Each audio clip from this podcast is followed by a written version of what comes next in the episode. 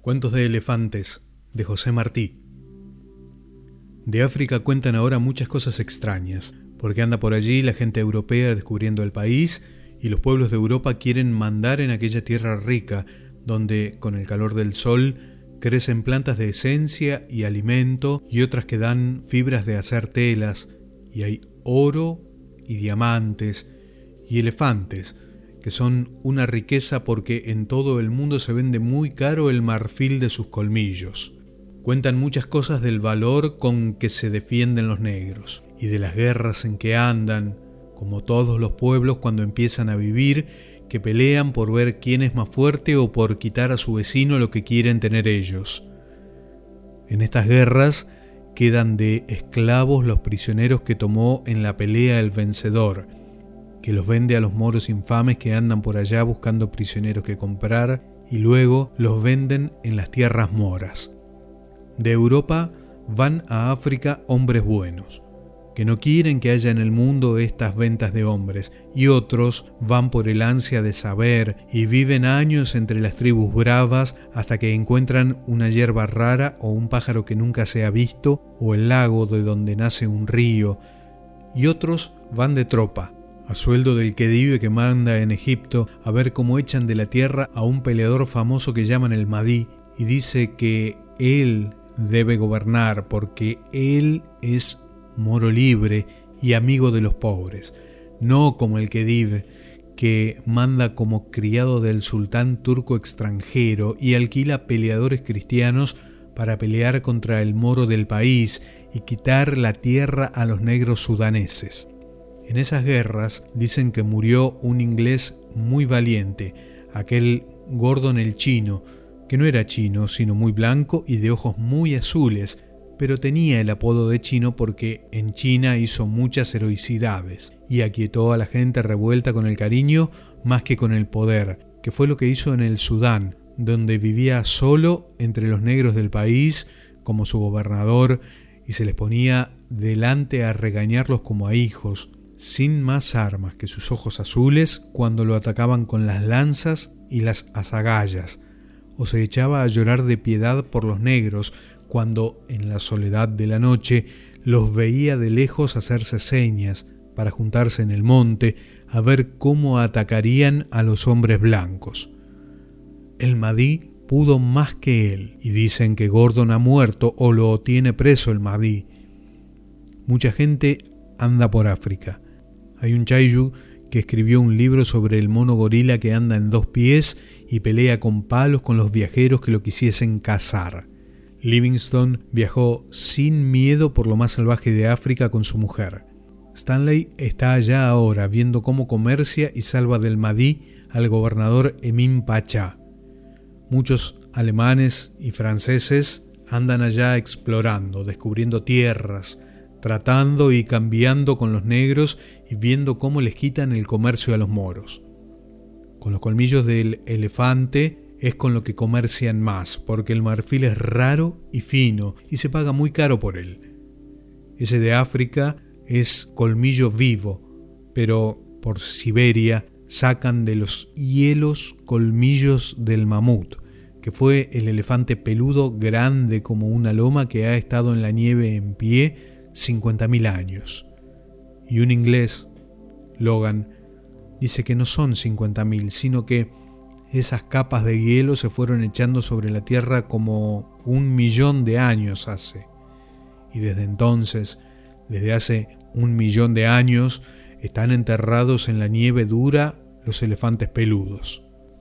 Allí se estuvieron en los hielos duros de Siberia hasta que un día un pescador por la orilla del río Lena, donde de un lado es de arena la orilla y de otro es de capas de hielo, echadas una encima de otra como las hojas de un pastel y tan perfectas que parecen cosa de hombre esas leguas de capas.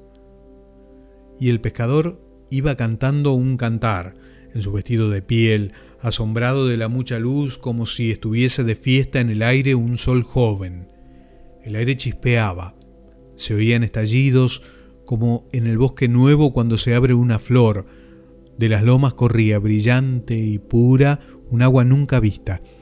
Era que se estaban deshaciendo los hielos, y allí, Adelante del pobre Yumarkov salían del monte helado los colmillos, gruesos como troncos de árboles, de un animal velludo, enorme, negro. Como vivo estaba, y en el hielo transparente se le veía el cuerpo asombroso.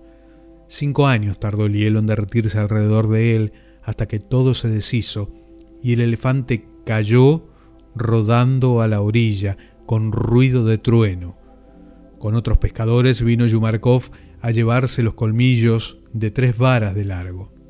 Y los perros hambrientos le comieron la carne que estaba fresca todavía y blanda como carne nueva. De noche, en la oscuridad, de cien perros a la vez se oía el roer de los dientes, el gruñido de gusto, el ruido de las lenguas. Veinte hombres a la vez no podían levantar la piel crinuda en la que era de avara cada crin.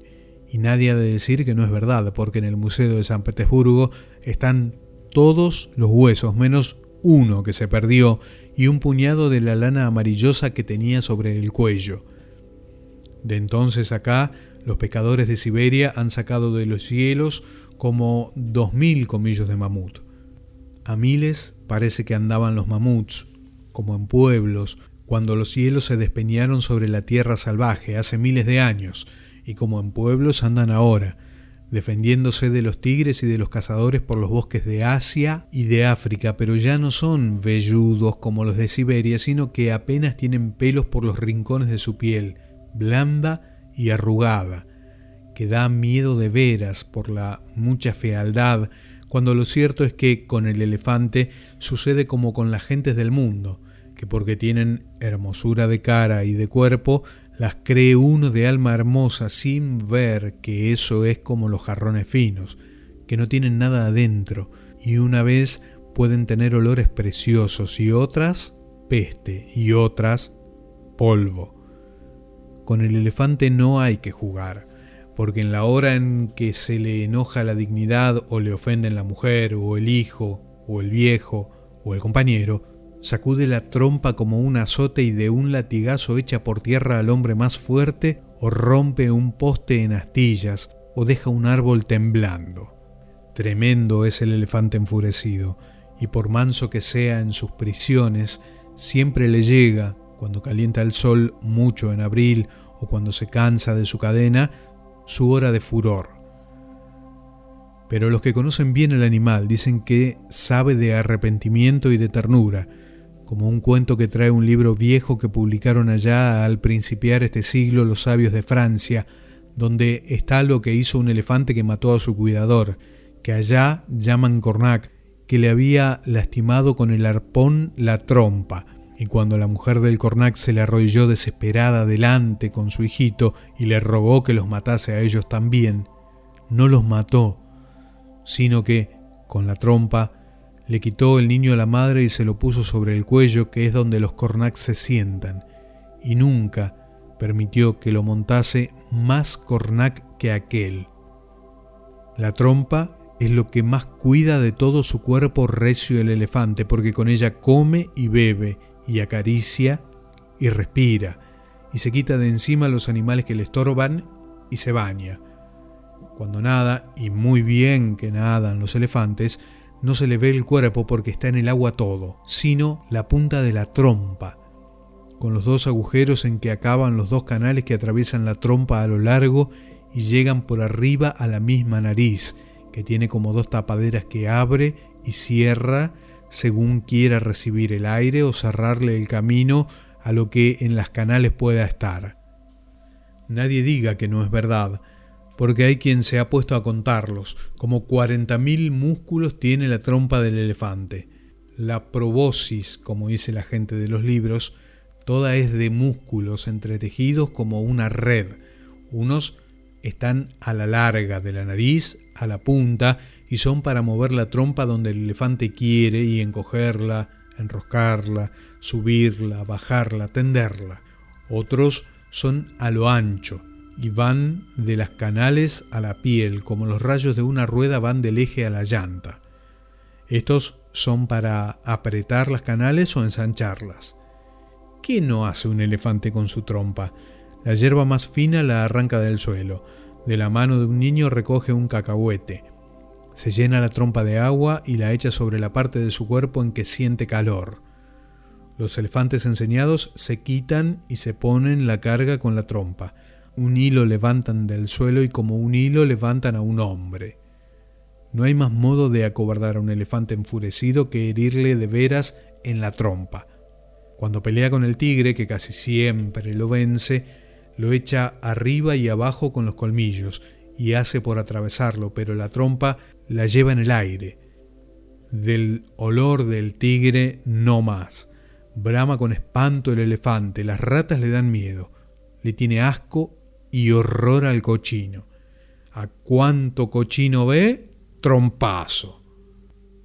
Lo que le gusta es el vino bueno y el arrac, que es el ron de la India, tanto que los cornacs le conocen el apetito y cuando quieren que trabaje más de lo de costumbre le enseñan una botella de arrac que él destapa con la trompa luego y bebe a sorbo tendido, solo que el cornac tiene que andar con cuidado y no hacerle esperar la botella mucho porque le puede suceder lo que al pintor francés, que para pintar a un elefante mejor le dijo a su criado que lo entretuviese con la cabeza alta tirándole frutas a la trompa, pero el criado se divertía haciendo como que echaba al aire fruta sin tirarla de veras, hasta que el elefante se enojó y se le fue encima a trompazos al pintor, que se levantó del suelo medio muerto y todo lleno de pinturas.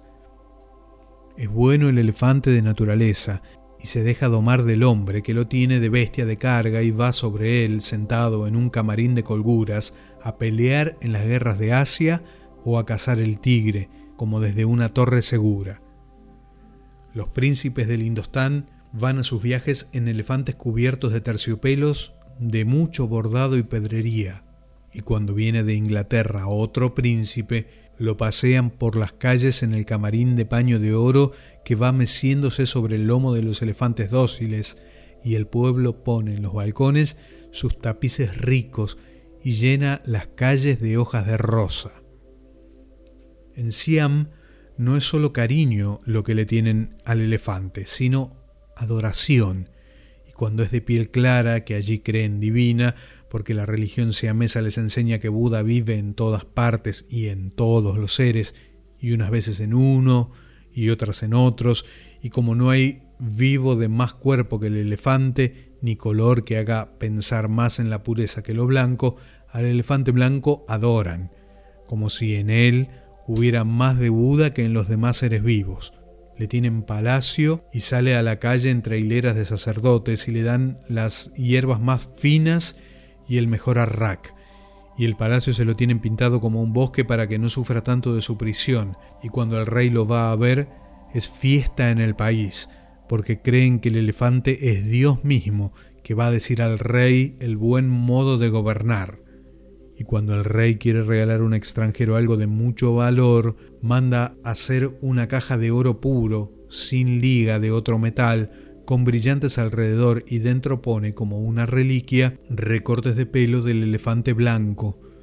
En África no los miran los pueblos del país como dioses, sino que les ponen trampas en el bosque y se les echan encima en cuanto los ven caer para alimentarse de la carne que es fina y jugosa, o los cazan por engaño porque tienen enseñadas a las hembras, que vuelven al corral por el amor de sus hijos y donde sabe que andan una manada de elefantes libres, les echan a las hembras a buscarlos, y la manada viene sin desconfianza detrás de las madres que vuelven a donde sus hijuelos, y allí los cazadores los enlazan y los van domando con el cariño y la voz hasta que los tienen ya quietos y los matan para llevarse los colmillos.